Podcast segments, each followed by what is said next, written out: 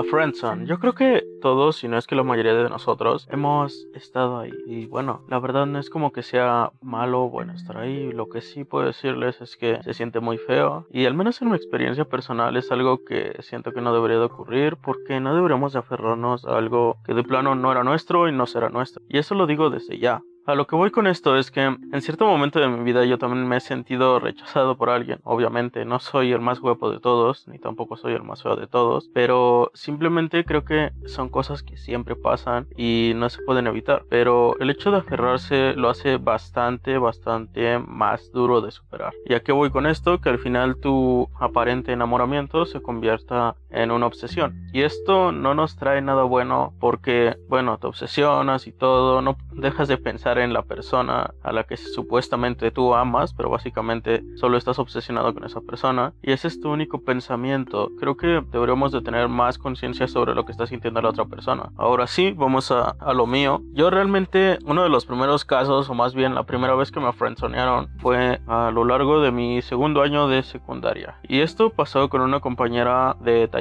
Bueno, pues el chiste es que íbamos en el taller de contabilidad, estaba súper aburrido. La chica era bonita físicamente y también en personalidad más o menos. El chiste es que ella tenía novio y eso no me importó y simplemente seguí así, ¿no? Bueno, un día tomé el valor y al final de la clase, ya cuando nos íbamos, le dije que si quería ser mi novia y simplemente me dijo que no. Yo le dije, ah, bueno, gracias. Y me fui, pero no acabó ahí, o al menos yo creía que sí iba a acabar ahí y la verdad es que no acabó ahí. Pasó que yo comencé a acosarla por Messenger y todo el rollo y llegó un momento en el que le dijo a su mejor amigo y su mejor amigo era también amigo mío y todo y a fin de cuentas este amigo me intentó golpear. O sea, me dijo, ay, vamos a darnos en la madre, a ver que quién se la quede, y no sé qué, porque a él también le gustaba. Pero a fin de cuentas la chica tenía novio y fue así como de, güey, no me voy a dar en la madre solo por alguien que tiene novio y ni siquiera, o sea, güey, ni siquiera te pela ni a ti ni a mí, no sé por qué tú también estás de estúpido aquí. Pero dije, bueno, cálmate, cálmate. O sea, tal vez él tendrá sus razones también para hacer esto por ella y todo, tal vez sí sea un gran amigo, tal vez simplemente sea un sim. Y dije, bueno, está bien. Y sí le dije, le dije, bueno, pues como yo no tengo culpa de nada y soy inocente, dejaré que me des un putazo. Y pasó algo bastante malo, estúpido e incluso humillante para mí. El hecho es que en cierto momento de, del encuentro este nos pusimos frente a frente y le dije, vas, empiezas. Y yo me estaba riendo, literal me estaba riendo y me metí un putazo. Pero ese no fue el problema. El problema es que al momento de darme el golpe, como yo tenía la boca abierta, terminé por morderme una parte de la mejilla por dentro. Entonces, obvio, se hinchó, dolió mucho al momento y no pude evitar sentir dolor. O sea, simplemente hasta me salió una lagrimita. O sea, no fue tanto porque me haya dado un buen golpe, sino porque me mordí. Entonces, pues ahí paró todo. Eh, había otras dos chicas que intentaron según detenerlo. La verdad es que él no estaba dispuesto tampoco a los golpes y ni siquiera estaba tan enojado. Yo ni siquiera estaba enojado. De hecho, no sé, le empecé a decir un montón de estupideces antes, le mentí para deslindarme de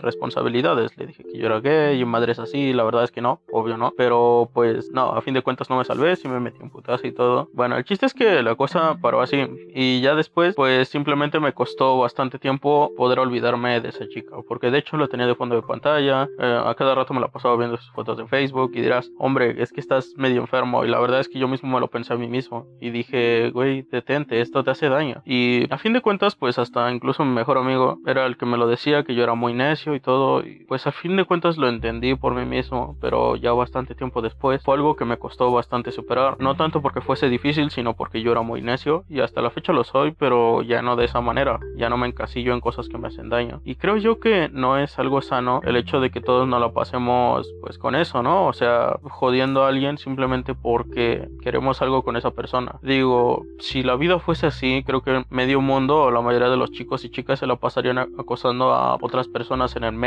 en cualquier tipo de transporte público. Y obvio que a nadie le va a gustar si esto fuera como de una manera más normalizada.